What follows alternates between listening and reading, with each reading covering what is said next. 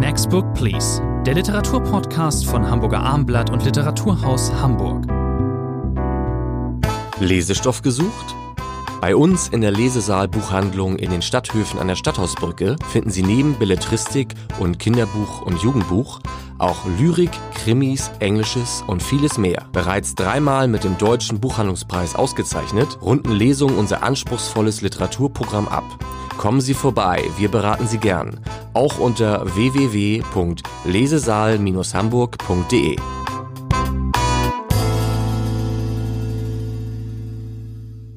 Next Book Please, eine neue Folge der gemeinsamen Literaturpodcast von Hamburger Abendblatt und dem Literaturhaus Hamburg. Bei mir, Thomas Andri, ist Rainer Moritz, der Leiter des Literaturhaus. Heute vier Themen, wie immer. Leona Stahlmanns Der Defekt, erschienen bei Kein und Aber. Jan Kostin Wagners Sommer bei Nacht. Galliani, Boff Bjergs Serpentinen bei Klasen, Ullstein erschienen und Maxim Billers Sieben Versuche zu lieben, Familiengeschichten erschienen bei Kiwi. Wir fangen an, lieber Herr Moritz, mit äh, Stahlmann, mit Leona Stahlmann, Der Defekt. Das ist eine Hamburger Autorin, Jahrgang 1988. Das ist der erste Roman, ein Debüt, das für Aufsehen sorgen, Aufsehen erregen wird. Da bin ich mir relativ sicher. Ich sag mal zugespitzt und ein wenig plump. Shades of Grey für Anspruchsvolle. Was sagen Sie dazu, Herr Moritz? Das haben Sie sehr schön zugespitzt, sehr schön zusammengefasst. Nein, zuerst, es ist ein wirklich äh, überraschendes Debüt, natürlich auch thematisch überraschendes Debüt. Man sollte vielleicht noch dazu sagen, dass die Autorin vor ein paar Jahren auch den Hamburger Förderpreis für genau. Literatur, damals hieß er noch Förderpreis, äh, bekommen hat. Und deswegen war man durchaus gespannt, was wird daraus werden. Sie hat ein aufsehenerregendes Interview, einen Artikel im Spiegel äh, vor einiger Zeit gehabt, der mit diesem Thema zusammenhängt. Ja, es geht äh, vermeintlich um eine Dorfjugend. Es beginnt idyllisch. Wir sind im Schwarzwald. Dörflicher, schöner kann es kaum zugehen.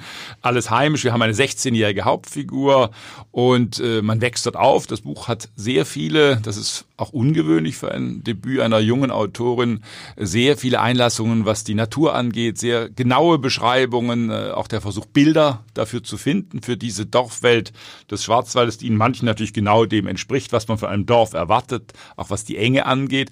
Aber dann spürt diese Hauptfigur Mina, als sie mit einem zwei Jahre älteren Jungen, ein Außenseiter im Dorf Wetko, zusammenkommt. Die beiden entdecken ihre Sexualität und äh, wie es im Buch heißt, äh, Mina spürt letztlich, und daher auch der Titel, defekt, dass ihre Sexualität eine andere ist. Das Wort sich fügen wird viel auch mit äh, Vokabeln gearbeitet in diesem Buch. Das hat eine zentrale Rolle. Das heißt, es geht um äh, eine Sadomaso-Beziehung, wenn man es so verkürzt darstellen will. Es geht um Schmerzen zufügen, Schmerzen erleiden. Und die beiden, Mina und Wetko, haben sich gefunden. Sie haben sich erkannt, in Anführungszeichen. Mhm. Und das ist natürlich das Ungewöhnliche an diesem Buch, dass plötzlich eben wir keine Dorfgeschichte haben, wie wir sie hundertfach kennen, der erste Kuss, die erste Sexualität, auch das gibt es. Das sind die Freundinnen, die in diesem Buch eine wichtige Rolle spielen. Man muss sagen, es ist eine 16-jährige Mina und Sie sagten, ist Wettkurs zwei Jahre älter. Es geht hier um sexuelle Erweckung und das ist ja schon sensationell genug eigentlich für eine Jugendliche, für einen Jugendlichen. Und hier ist eben nochmal ganz anders. Man muss jetzt eben einfach sagen, ich sagte eben so halb scherzhaft, äh, Shades of Grey für anspruchsvoller. Das heißt erstmal, dass diese sexuellen Erlebnisse in einer schönen und ambitionierten Sprache ähm, geschildert werden. Also das Ungeheuerliche wird hier ästhetisiert, ähm, dass hier jemand eben in der Unterwerfung äh, seine Erfüllung findet. Das ist ein hoch anspruchsvolles literarisches Unterfangen. Sie haben die Naturbeschreibungen schon genannt. Ähm, das, die sind wirklich sehr gelungen. Ich finde dieses, kann ich an dieser Stelle schon sagen, wirklich ähm, ähm, literarisch enorm kraftvoll, ähm, was äh, wie, wie Leona Stahlmann dieses Thema angeht. Ähm, Und es ist eben der Kontrast. Das will ich vielleicht nochmal verdeutlichen. Wir haben nicht nur den Kontrast dieser Naturwelt, dieser Schwarzwald. Äh, es ist ein Heimatroman in dieser, ne? Genau, es ist ein Heimatroman. Äh, das Wort Heimat wird auch ein paar Mal thematisiert. Mhm. Äh, vor allem Wetko, der Außenseiter, äh, kommt darauf immer wieder zu sprechen. Heimat ist, Doppelpunkt, nicht reisen müssen, heißt es genau. provokativ an einer Stelle äh, des Buches. Und wie gesagt, ich habe es angesprochen, das ist, glaube ich, ganz wichtig. Die beiden sind äh, natürlich auch in dieser Sexualität, die sie nicht äh, eingestehen können, die sie den anderen nicht eingestehen äh, können. Nein, er, er drängt Wetko, Entschuldigung, Wetko drängt sie ja schon dazu, das eben sich einzugestehen. Sie denkt ja, für sie ist es eine Irritation, sie, der Defekt. Das ist eine, eine, ein Konflikt. Wie weit darf ich das Begehren zulassen? Wie weit darf ich gehen? Eben, der Defekt wird auch mehrfach umschrieben in diesem Buch. Systemfehler, auch dieses mhm. Wort fällt an einer Stelle. Eingebaute Selbstzerstörungsmechanik.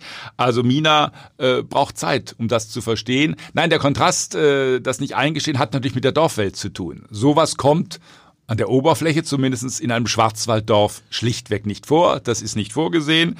Und die anderen, es gibt die Freundin Marlene, die auch ihre ersten sexuellen Erfahrungen macht, aber die sind, wenn man es so sagen darf, ganz herkömmlicher, traditioneller Natur. Darüber wird gesprochen und Mina spürt eben, das ist fast Pipifax, das ist Kinderkram, ja. über was die sprechen. Ich habe ganz andere Probleme. Ich bin plötzlich äh, mit dieser ganz fremden sexuellen Welt konfrontiert. Und wie gehe ich damit um? Wie lebe ich das aus? Äh, das ist die entscheidende Frage dieses Buches und das versucht Leonard Stahlmann, das finde ich auch sehr gelungen, eben zu schildern, wie in dieser Figur dieser Widerstreit der Gefühle einsetzt. Ähm, genau, es geht natürlich, fällt das Thema ins Auge, dieses un, diese, diese abseits des Mainstream stattfindende Sexualität. Aber das Thema sexuelle Identität muss man gar nicht eng führen, weil man kann auch eben einfach sagen, es ist ein Entwicklungsroman über eine Heldin, die ihre Persönlichkeit am Rand der Gesellschaft etablieren muss. Und gerade für eine 16-Jährige gehört da ja einiges äh, dazu. Und man kommt dieser Figur eben äh, sehr nah. Das ist alles sehr einfühlsam äh, beschrieben. Diese Zweifel, die da auftreten, auch natürlich äh, wie dieses Gefühl, das sich einstellt den eigenen Eltern gegenüber, die in dem Buch eben auch auftauchen. Sie hat ja eine, ist eine ganz geheimnisvolle Welt, in die sie sich begibt und auch ähm, wird begleitet von äh, auch ähm, im äh, Outdoor statt, also im Wald stattfindenden sexuellen Handlungen, wo sie dann auf einmal erwischt wird. Das ist die große Gefahr. Was passiert, äh, wenn man ertappt wird, wenn plötzlich im Dorf äh, das die Runde machen würde, dass hier sexuelle Formen vorkommen, von denen die meisten Dörfler noch nie gehört haben, die sie nicht kennen oder die sie verdrängen, äh, je nachdem. Das ist, wie gesagt, der große Reiz. Und natürlich diese, Sie haben es angedeutet, diese Frage, wie geht Mina selber damit um? Was gesteht sie sich ein? Was gesteht sie sich zu? Wetko macht ihr einen neuen Körper, heißt es mhm. an einer Stelle. Also sie lässt sich darauf einerseits voll ein. Dann aber gibt es auch Konfliktsituationen. Dann geht es um ihre Haare äh, die ja. sie abschneiden soll und das tut sie nicht. Das ist der äh, Punkt. Wie weit kann ich, wie weit will ich gehen? Es gibt dann auch den Bruch, den erzählerischen Bruch. Es, sie, sie verlässt diesen Ort. Ähm, es gibt den, die, die Trennung von Wetko sozusagen, aber sie kommt später eben auch zurück. Das ist vielleicht äh, ein Problem dieses Romans, würde ich es fast nennen. Wir haben, wir haben das jetzt ausführlich geschildert, diese Darstellung, wie man mit dieser, in Anführungszeichen, fremden Sexualität selber zurechtkommt, wie man in dieser Dorfwelt umgeht, was lasse ich zu, was gestehe ich Wettko zu. Und dann nimmt der Roman aber natürlich eine ganz andere Wendung im, in den zweiten Teil, in den Schlussteilen. Letztlich, Sie haben es angesprochen, auch die Freundin geht nach Indien, äh, sie bricht auf, man kommt zurück. Und für mich war das äh, der schwächere Teil, ganz eindeutig äh, des Buches. Das zerfasert äh, ein wenig, dann kommen ganz andere Episoden eine esoterische Frauengruppe spielt eine wichtige genau. Rolle, äh, die das Monatsblut in Baumwolltüchern äh, aufbewahren. Also all das, was man an Hohn und Spott auch für bestimmte esoterische, äh, übertrieben esoterische Bewegungen hat, spielt hier eine wichtige Rolle. Da wird reingeschnuppert, da versucht man hineinzukommen. Eine Hummerfarm gibt es plötzlich auch. Also dann wird das Ganze, es löst sich. Sie haben gesagt, man kann das als Entwicklungsroman sehen. Also es bleibt eben nicht bei diesem Thema stehen. Aber für mich war das dann doch der deutlich schwächere Teil des Romans. Ja, deutlich würde ich nicht sagen. Natürlich, Sie sagen, es zerfasert ein wenig. Äh, aber von dem unbenommen ist natürlich ähm, das äh, stilistische Können. Das ist eine absolute Sprachvirtuosin. Das sind Formulierungsfeuerwerke ähm, stellenweise bei dieser jungen Autorin. Natürlich, Sie haben erwähnt, es gab diesen Artikel in einer, äh, im, im, Spiegel über BDSM. Äh, ähm, natürlich liest man auch, wenn man weiß, dass die Autorin eigentlich aus Süddeutschland stammt, man liest es ein wenig autobiografisch mit. Äh, das ist natürlich auch interessant, aber mhm. äh, es ist aber nicht wesentlich für dieses. Na, selbstverständlich auch, nicht. Ich, ich habe diesen Spiegelartikel auch erst danach gelesen. Ich wusste nur, dass es ihn gibt, habe ihn damals aber nicht so wirklich wahrgenommen, habe ihn jetzt nach der Lektüre. Das ist eine eine ergänzende Begleitlektüre, aber um diesen Roman zu würdigen, zu verstehen, ist es keineswegs Absolut. Ich erwähne, notwendig. ich erwähne es deswegen, weil ich diesen wirklich äußerst ver verheißungsvollen Start in eine ähm, ähm, Literaturkarriere, nenne ich es jetzt mal, da werden wir sehen, wohin es äh, Leona Stahlmann noch trägt. Äh, Lebensthema äh, Sadomaso oder wie auch immer, oder gibt's da, wird es da eine thematische Vielfalt in Zukunft sehen? Wir werden sehen. Jetzt ergeben. Wir werden sehen. Jetzt erstmal eben dieses Debüt. Ich gebe starke acht Punkte, Herr Moritz. Ich gebe gute sieben Punkte und damit haben wir 7,5 im Schnitt. Das ist doch sehr ordentlich. Da haben wir zum ersten Mal den Schnitt ausgerechnet. Okay, zweiter Titel heute. Jan Kostin Wagners Sommer bei Nacht. Das ist ein Jan Kostin Wagner, gefeierter Krimi-Autor. Der hat in viele Sprachen übersetzte Finnen-Krimis geschrieben. Mit dem neuen Roman Sommer bei Nacht beginnt nun eine neue Reihe. Sagen wir es frei heraus. Krimis ähm, haben oft auch wiederkehrende Themen. Äh, Und in diesem geht es äh, mal wieder um das Grauen, das sich einstellt, wenn Kinder verschwinden und ähm, sexuell missbraucht werden. Hier verschwindet ein Bub am helllichten Tag, wie es so schön heißt, aus einer Schule.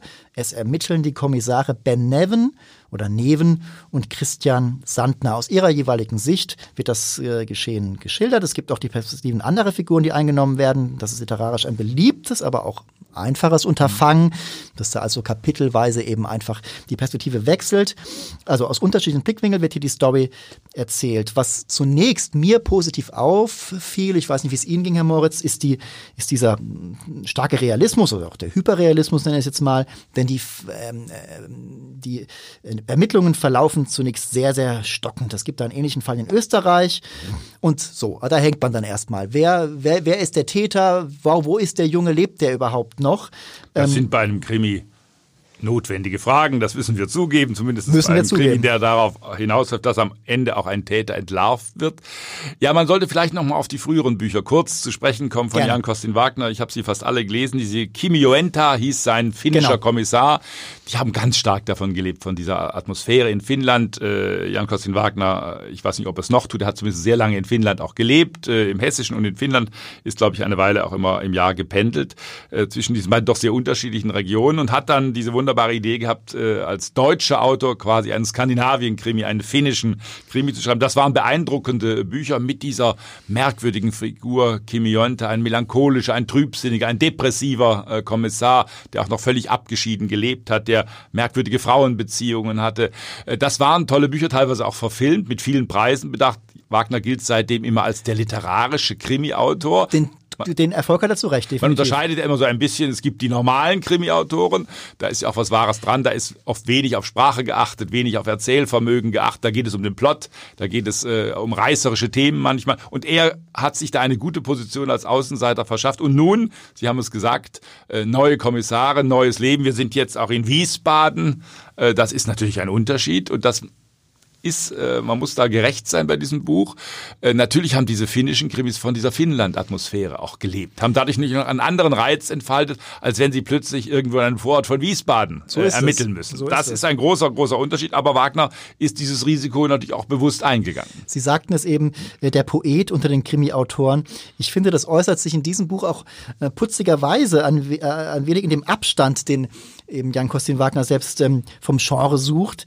Äh, ähm, es gibt natürlich in Krimis viele Stereotypen und er lässt dann äh, einen seiner Helden vom Klischee eines Hausmeisters sprechen. Später äh, ist es derselbe Kommissar oder der andere, ich weiß es gerade nicht, betreibt der regelrecht Sprachkritik an der, also an der, äh, an der Kommunikation in den, in den äh, Konferenzen der, der Ermittler. Ähm, beide Helden sind auch nicht ganz alltäglich, oder also Sie sagten es eben, natürlich auch bei äh, Kommissare sind, haben auch in der Regel melancholisch zu sein. Die sind aber besonders nachdenklich, tiefgründelnd, auch ein bisschen neu- neurotisch. Wir haben Jedenfalls selten, wenn ich, wenn Sie es gerade ansprechen, in der Kriminalliteratur, so richtig fröhliche Kommissare, so fröhliche Helden, das ist eine aussterbende Spezies, wenn es sie denn überhaupt jemals gegeben hat. Nein, da, das weiß natürlich Wagner, dass man hier nah am Klischee gebaut ist. Wenn man neue Kommissare vor allem erfindet, dann muss man genau schauen, was riskiere ich, welche skurrilen Eigenschaften gebe ich ihnen. Hier, ris hier ris riskiert er ja etwas, Herr Moritz, nämlich was bei seinen beiden neuen Kommissaren. Also der eine hat eine, sitzt, äh, schleppt ein tief sitzendes Trauma mit sich herum, früher Verlust, eine der Teenagerliebe und der andere. Der andere hat, äh, wenn ich das richtig, der hat ja selbst pädophile äh, ten, Also zumindest gibt es solche Passagen. Und da, Buch, da muss man, äh, da muss man schon, da habe ja. ich schon ein bisschen äh, gedacht, wow, das ist ja schon in der Tat, wo trägt das ihn da noch hin mit dieser Figur und den anderen Bänden? Das ist schon. Das, ist der Reiz dieser Bücher, wenn wir nochmal auf die literarische Qualität vielleicht zu sprechen kommen. Äh, Wagner arbeitet mit kurzen Szenen, mit Perspektivwechseln. Sie haben es äh, gesagt, das ist sprachlich äh, nicht äh, detailreich ausgeführt. Die Metaphern halten sich in Grenzen. Das lebt von diesen kurzen Sätzen, das lebt von dem, was man auch zwischen den Zeilen äh, hineinpacken muss. Äh, und es lebt natürlich von den eigentlichen Charakteren seiner Figur. Wir sind dann, Sie haben es gesagt, in Österreich auch. Das ist ein Gegenpol. Dann gibt es noch einen Altermittler, einen Altkommissar, der um Hilfe gebeten wird. Der ist fast wie ein Heilsbringer. Man wartet, der muss es wissen. Der sitzt aber zu Hause erstmal nur in seiner Stube rum und äh, soll dort kombinieren, äh, was man nicht entdeckt hat, weil es ist eben nicht nur ein Junge, es ist ein zweiter Fall. Ob das zusammenhängt, spielt eine wichtige Rolle. Und glaube ganz entscheidend, das muss man noch mal deutlich sagen, für die Bauweise dieses Buches ist, dass wir natürlich auch äh, den Täter äh, relativ früh Muss man auch sagen, kennenlernen. genau. Es wird aus der Perspektive des Täters der ja fast nur ein Erfüllungsgehilfe ist. Es gibt noch einen anderen äh, im Hintergrund. Äh, Der natürlich auf dem Campingplatz äh, lebt, das ist natürlich auch ein bisschen Stereotyp.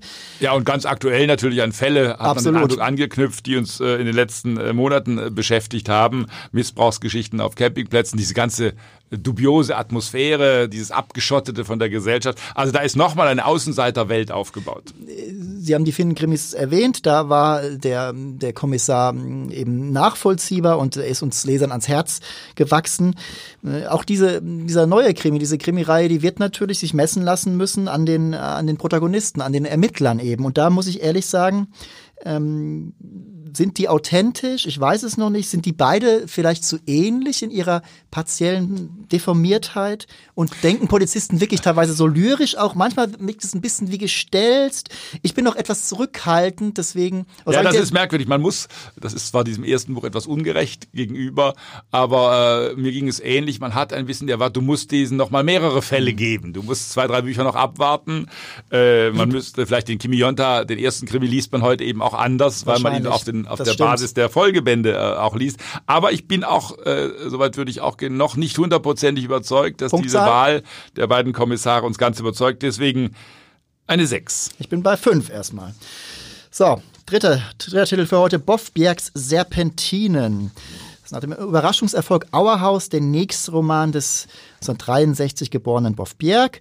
Es geht um einen kriselnden, taumelnden Vater, der mit seinem minderjährigen Sohn aus Berlin in seine Herkunftswelt reist, die Schwäbische Alb. Und das Alb ist in, äh, ist in der anderen Bedeutung des Wortes zu nehmen, äh, Albtraum. Das ist ein albtraumhafter Trip. Äh, In diesem enorm dichten Text blättert sich fragmentarisch und in harten Brüchen das Herkommen dieses Vaters.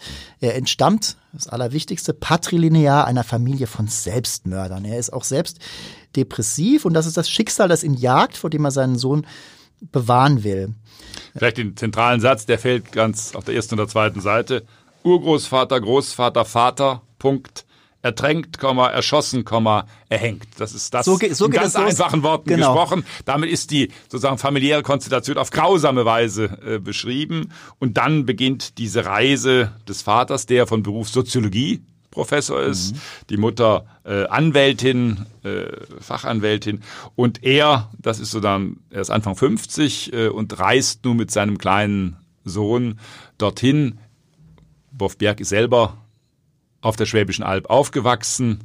Und äh, das ist sozusagen auch eine Reise in diese Gegend hinter Göppingen, Geislingen. Wer die Autobahn kennt, weiß Drackensteiner Hang von Stuttgart nach Ulm. Das ist diese Gegend. Dieser Autobahnbau spielt übrigens am Anfang auch eine wichtige Rolle, weil da wird die Erde nochmal ordentlich aufgerissen, um es den Autofahrern äh, leichter zu machen. Das ist die Grundposition. Kann man sozusagen aus dieser Fessel herauskommen, kann man sie abstreifen, äh, werde ich selber mich auch töten. Er registriert an einer Stelle erleichtert, dass er schon älter ist äh, als sein Vater, als der sich umgebracht hat. Also er hat es schon weitergebracht und äh, das ist ein großes Thema, das muss man sagen. Das ist ein großes, Sie haben das Wort Albtraum äh, zu Recht erwähnt. Äh, das ist eine düstere Geschichte, die Wahnsinnig hier erzählt düster. wird. Es geht, ähm, das Großthema ist transgenerationelle Erfahrungen, könnte man vielleicht im Soziologie-Sprech Das sagen. haben Sie aber gut gesagt, Herr André. Soziologie-Sprech kann man vielleicht hier verwenden, ist ein Soziologieprofessor äh, aus Berlin, der sich nicht wirklich dazugehörig fühlt äh, zu seinem Metier, der seine Umwelt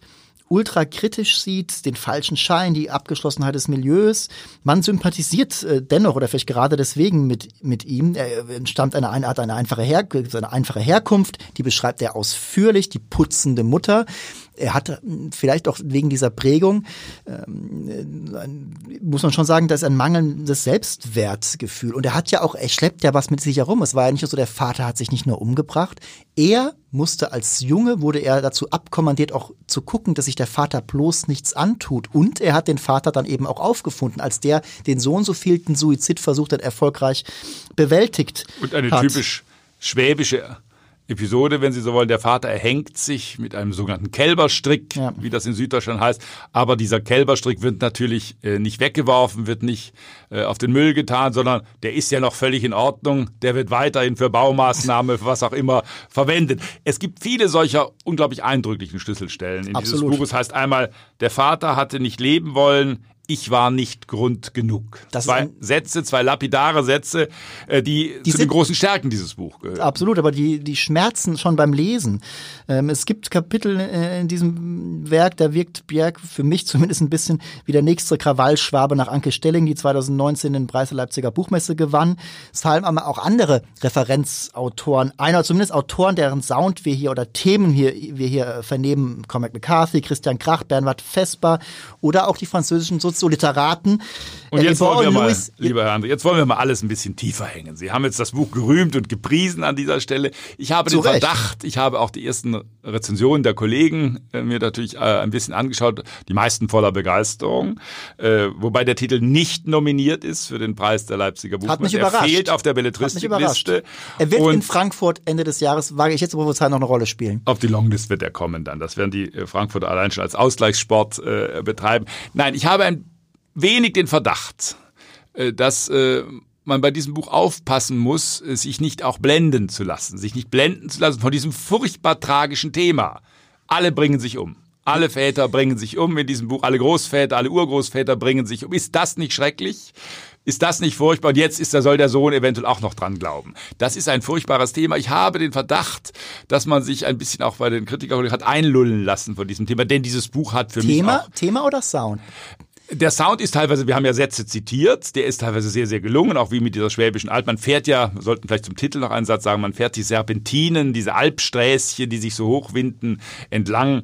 Mit dieser Metaphorik wird eifrig gearbeitet. Mit diesen Serpentinen, äh, das ist mir schon ein bisschen äh, auf den Zeiger gegangen. Und äh, es gibt für mich äh, zumindest auch ganz schwache Stellen in diesem Buch. Ganz schwach finde ich, Sie haben es selber angesprochen, der Vater ist Soziologieprofessor Anfang 50, die Frau Anwältin. Und dann gibt es eine Szene, das sind, glaube ich, gefühlt zehn Seiten, das sind wahrscheinlich nur fünf Seiten oder sechs Seiten, als so eine Art Empfang beschrieben wird, wo Die, er finden, der, Sie, die finden Sie schwach, die Szene? der so eher Soziologieprofessor mit seiner Frau in einer klassischen Honoratiorengesellschaft.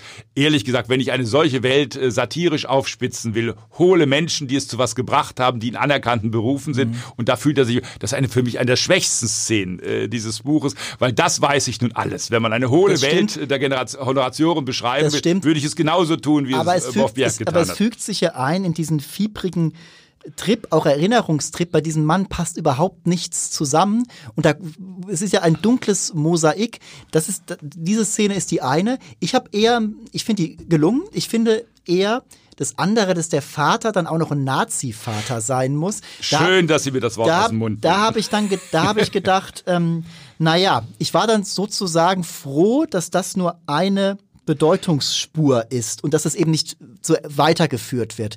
Aber es passt. Na, das ist, ich glaube, das stimmt nicht. Ich glaube, das ist für mich der zweite große Schwachpunkt dieses Buches, äh, der auch sofort äh, bei der ersten Lektüre manche, glaube ich, eingenommen hat. Ah, das ist ja äh, nicht nur eine Abrechnung mit der eigenen Familie, das ist eine Abrechnung mit der alten Bundesrepublik, das ist eine Abrechnung mit den Nazi-Vätern. Der Vater war ein Nazi der Meinung, wie es mal heißt. Dann wird eingeblendet äh, das Ergebnis der Landtagswahl in Baden-Württemberg 1968. Manche werden sich noch dunkel erinnern, hat damals viel Aufsehen gemacht. Damals hat die NPD 1968 9,8 Prozent äh, Stimmen in Baden-Württemberg. Das wird eingeblendet. Es ist dann permanent nur noch von den Scheißvätern die Rede. Und alles, was dieser Vater sieht, auf den Dörfern, ist eigentlich alles sofort unter Faschismusverdacht. Genau. Und das finde ich aber gut. Das ist, das ist der Christian Kracht-Sound, den ich meinte. Das ist ein bisschen abgeguckt. Da fließt ein Alle Bösen sind Nazis, egal ob sie überhaupt gelebt haben. Das ist etwas, ich, ich, ich äh, veranschlage das nicht negativ. Mir hat das eher gefallen. Auch diese Saloppheit, auch diese, dieser Vulgarismus teilweise, teilweise. Diesen Sound, den mag ich eher, weil er authentisch in dem äh, irgendwie ist. Ähm, es wäre mir zu viel gewesen, wenn das, also ich meine, es gibt ja Szenen, wo er dem Sohn, wo er, wo er imaginiert, dem Sohn ähm, äh, den, äh, das Kissen auf den Kopf zu drücken und den Sohn sozusagen selbst um die Ecke zu bringen. Das ist ja alles kaum auszuhalten. Aber äh, komm, es kommen eben letztendlich verschiedene Mosaikteile zusammen und es passt dann letzten Endes. Mir gefällt, warum? Mir gefällt auch sehr gut zum, es gibt so viele, es wird alles eben viel angeschnitten. NS-Zeit, Shoah, Ostvertreibung. Er hält sich Furchtbar, nie, er fällt sich, er furchtbar, fällt sich, er hält sich furchtbar. nie lange auf, weil er einfach, es ist so ein, ein dunkler Bewusstseinsstrom, so ein schlecht gelaunter, äh, halb depressiv, aber auch ziemlich aggro. Es gibt so viele Demenzromane, die, die nerven ohne Ende, so viele. Er schreibt einfach nur, hier heißt einfach nur, alle waren sie dement. Die, und das Das gefällt ist ein schöner Versuch, äh, diese Stellen zu retten. Ich höre, das, Nee, nee, mit, nee, ich höre das ich, mit Interesse. Ich, ich rette sie nicht, ich preise sie, mir gefällt das. Ist, das ist, Ich höre das mit Interesse, aber es ist natürlich, wenn das auch ein Buch über die bundesrepublikanische Geschichte sein soll, über die äh, Generation nach 1945, ist es natürlich ein sehr plattes Buch. Sie können das erklären aus der Psyche des Helden, aus seiner Gestricktheit. So kann man das retten. Aber da fließen, Es es da fließen harmlose Bächlein durch ein Dorf und was heißt es? Prototypische Faschismusbächlein. Ach, jetzt kommt der gekränkte Schwabe, das kann ja wohl Nein, nicht. das ist doch eine, das ist doch eine Wahrnehmung einer Dorfwelt einfach ich kann mich, plump. so, also, das kann einen ärgern. Ich, ich verstehe das schon. Ich finde es plump Ich verstehe, ich verstehe. Ähm, mir gefällt dieses, dieses Haut drauf und auch dieses Nassforschen dem Moment. Natürlich frage ich, also, ist denn dieser dunkle Schatten, der auf der Seele liegt, ist das nicht, ähm, manchmal rückt das fast zurück, wo dann, wo ich dann einfach merke, hier will doch einer nur Rechnungen begleichen. Und das ist, kann man aber auch mal machen. Es wird ständig Das- kommentiert. Es wird ständig auch das, äh, ich habe vorhin den Autobahnaufstieg äh, erwähnt, auch das ist natürlich sofort wieder ein Anlass, dass die Figur des Vaters ständig kommentiert. Immer auf der rechthabenden Seite natürlich ist. Ja. Ob das nun die scheiß Väter sind, die scheiß Nazis überall sind, der scheiß Alpaufstieg, die er scheiß Autobahn. sich, er hält sich selbst für einen Scheißvater. Äh, das Er kommt auch noch dazu, reizt- diese Selbstgeißelung auch aber noch dazu. Das, nur so funktioniert's. Natürlich wäre das an, natürlich, nur so funktioniert's. In Aber der Erkenntnisgewinn war dann für mich gering. Das muss Ja, ich der Mann- ehrlicherweise der Mann- sagen. der Mann- hat vor allem dem Thema, diesem Selbstmordthema, was ja wirklich, wir haben es ja am Anfang gesagt, ein großes Thema ist, teilweise auch groß dargestellt, wie ich finde. Und das wird, glaube ich, untergraben, unterhöhlt durch diese äh, Totalabrechnung mit allem, was äh, dem Vater begegnet auf der Schwäbischen Alb äh, und sonst wo. Das ist eine Totalabrechnung. Das Wort trifft es äh, genau. Die gestehe ich diesem, diesem Typen deswegen zu, weil der ja wirklich total auf der Borderline unterwegs ist. Mir tut nur der Junge natürlich leid. Wir werden über das Ende ähm, nichts, ähm, nichts verraten. Natürlich, das machen wir hier eigentlich nie. Gelingt uns meistens. Ich halte diesen Roman für einen extrem negativen Bildungsroman, für einen Verbildungsroman. Der Erzähler war ja selbst, sagte ja selbst, er war ja selbst Frühalkoholiker. Der ist total runter. Der war, war ja eigentlich auch schon immer. Das Kind konnte ihn nicht retten. Intensiver Text, sage ich, es stockt einem manchmal fast der Atem. Ich bleibe und sage trotzdem, ich lasse mich von Ihnen dann nicht beeinflussen. Ich sage, das sind starke acht Punkte. Das Schöne ist, dass ich mich ja von Ihnen auch nicht beeinflussen Das lasse, ist so, André. ja. Deswegen gebe ich sechs Punkte. So, kommen wir, letzter Autor für heute, letzter Titel, Maxim Billers, Sieben Versuche zu lieben, Familiengeschichten. Biller, braucht man eigentlich nicht viel zu sagen, geboren 1960 in Prag, einer der polarisierendsten Deutsch, deutschen Autoren überhaupt. Zuletzt einmal mehr aufgrund seiner Teilnahme am literarischen Quartett, wo er selten zurückhaltend war. Gerade im Hinblick auf das Werk seiner Kollegen. Biller ist immer unterhaltsam, da stimmen Sie mir sicher zu. Ein sehr guter Erzähler, stimmen Sie mir frage, vielleicht. welchen Humor, Stimmt. frage, welchen Humor Stimmt. man hatte, André. Beim sehr guten Erzähler, bei dem Verdikt stimmen Sie mir vielleicht nicht zu, werden wir gleich sehen. Er hat einen unverkennbaren Ton und unvergleichliche Themen. Sein Riesenwerk Biografie ähm, wurde vor drei Jahren verrissen. Äh, Sein literarisch weniger kühnes, aber luzideres Werk Sechs Koffer wurde dagegen einhellig, einhellig gelobt. Jetzt bei Kiwi also ein Band mit, muss man an dieser Stelle gleich sagen, alten Texten. Ist eine Art Best-of seiner kürzeren Texte aus längst erschienenen Erzählungsbänden. Es geht um Billers Familiengeschichten, wie es im Untertitel dieses recycelten Bandes heißt. Braucht es den denn? Ich sage ganz klar ja. Vor allem für diejenigen, die die Erzählungen noch nicht kennen. Also die Kurzgeschichten stammen eben aus den Jahren 1990 bis 2007. Sagen Sie denn auch, man, es braucht diesen Band? Das ist nun erst einmal verlegerischer Brauch. Äh, Er ist Stammautor des Hauses Kiepenheuer und Witsch seit vielen, vielen äh, Jahren. Und dann kommt der Autor irgendwann, ach, wäre es nicht schön, dass ich meine gesammelten Gedichte mal veröffentlichen äh, könnte. Wäre es nicht schön, wenn man ein Band mit gesammelten Erzählungen, manche der Bände sind ja auch nicht mehr lieferbar. Sie haben gesagt, es geht bis auf das 1990 äh, zurück und nun eine Art Best-of zu versammeln, äh, um uns den Erzähler äh, Maxim Biller in der Kurzstrecke äh, letztlich zu zeigen. Ich möchte ein, zwei grundsätzliche Worte noch zu Biller sagen. Gerne. Ich halte ihn für einen der ja, es ist beim Autor dieses Alters äh, fast etwas Lächerliches zu sagen, aber noch für einen der talentiertesten Erzähler, die wir haben. Er ist ein großartiger Erzähler, er kann das famos, er kann zuschwitzen, er kann sinnlich erzählen, er kann sehr komisch und witzig äh, erzählen, aber er verrennt sich äh, natürlich immer wieder. Ich meine gar nicht seine Provokation, wenn er auftritt, äh, wenn er polemisiert. Daran hat man sich gewöhnt, äh, den Hass, ein, den er bewusst verbreitet. Einer muss diese Rolle ja einnehmen. Äh, das ist in Ordnung, das muss man äh, nicht mögen. Buchhändler haben ihn deswegen auch gehasst, als er im literarischen Quartett war war, weil er natürlich so böse war äh, mit den Büchern. Äh, er verrennt sich oft auch in seinen großen Romanen. Sie haben Biografie, ich glaube 900 Seiten war es angesprochen, äh, wo er meint, er muss jetzt den epochalen Roman vorlegen. Dahinter steckt immer ein kleines Beleidigtsein. Warum habe ich den Georg Büchner Preis nicht bekommen? Ich als Jude äh, sehe überall Antisemitismus. Also er hat auch wahnsinnig viel Unsinn in seinem Leben geäußert. Aber äh, Sie haben sechs Koffer erwähnt. Ich möchte noch im Kopf von Bruno Schulz erwähnen. Ganz stark. Ich, ich erinnere mich gut an den Roman Die Tochter.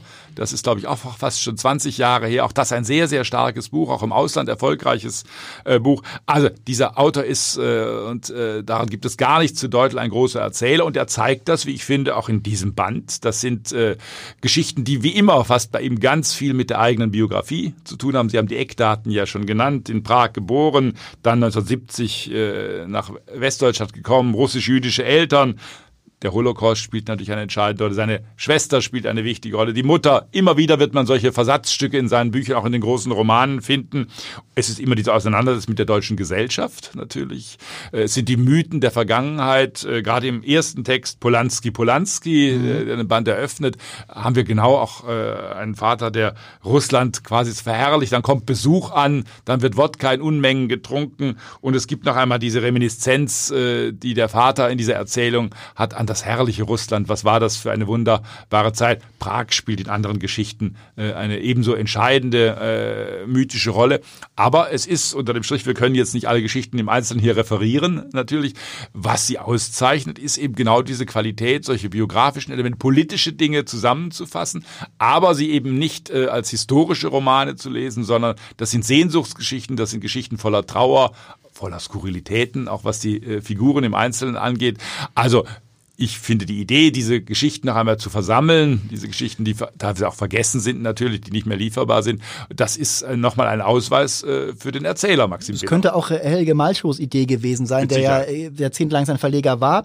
Es wird nochmal klar beim Neu- und auch Wiederlesen der Geschichten, die meisten kannte ich, ähm, dass ähm, Biller wirklich seine eigene Familiengeschichte immer und immer wieder, Sie sagten es, variiert hat. Es geht dann immer um starke Elternfiguren, es geht um sich abnabelnde Kinder oder Kinder, die sie eben gerade nicht abnabeln können.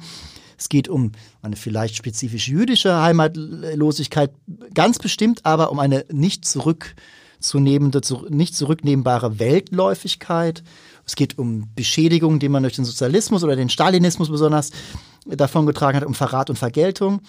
Und ich mag bei diesen Geschichten immer, dass sie diesen oder oft diesen Zug ins Überdrehte haben.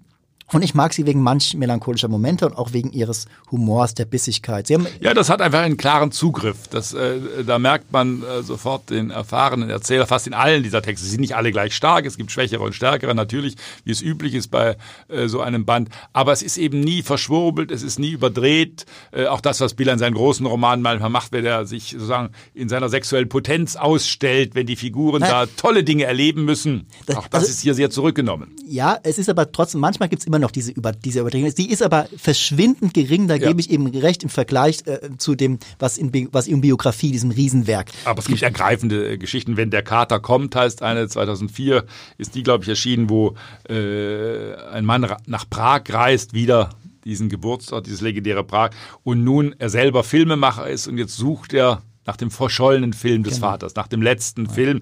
Das hat etwas Anrührendes. Man weiß nicht mal, wie dieser Film heißt. Es gibt, ich glaube, drei oder vier Varianten, wie der Film. Dann interviewt er Leute. Keiner weiß offenbar etwas über diesen letzten Film des Vaters, den er aber unbedingt haben will. Da steckt ganz viel von dieser Sehnsucht äh, drin, äh, von dieser Überwindung, auch von Grenzen, äh, wieder zurückzukehren und sich nicht mit dem zufrieden zu geben, was man vorfindet. Vieles ist auch allegorisch oder metaphorisch.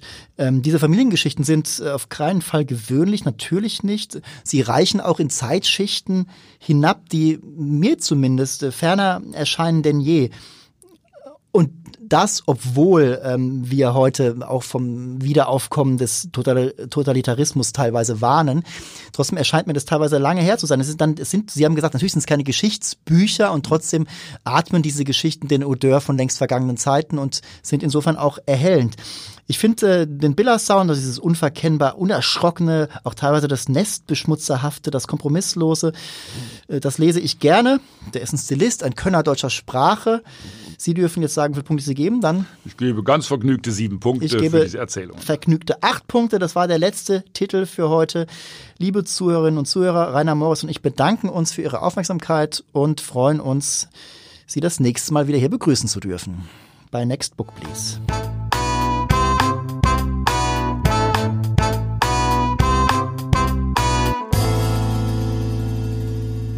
Weitere Podcasts vom Hamburger Abendblatt finden Sie auf abendblatt.de slash podcast.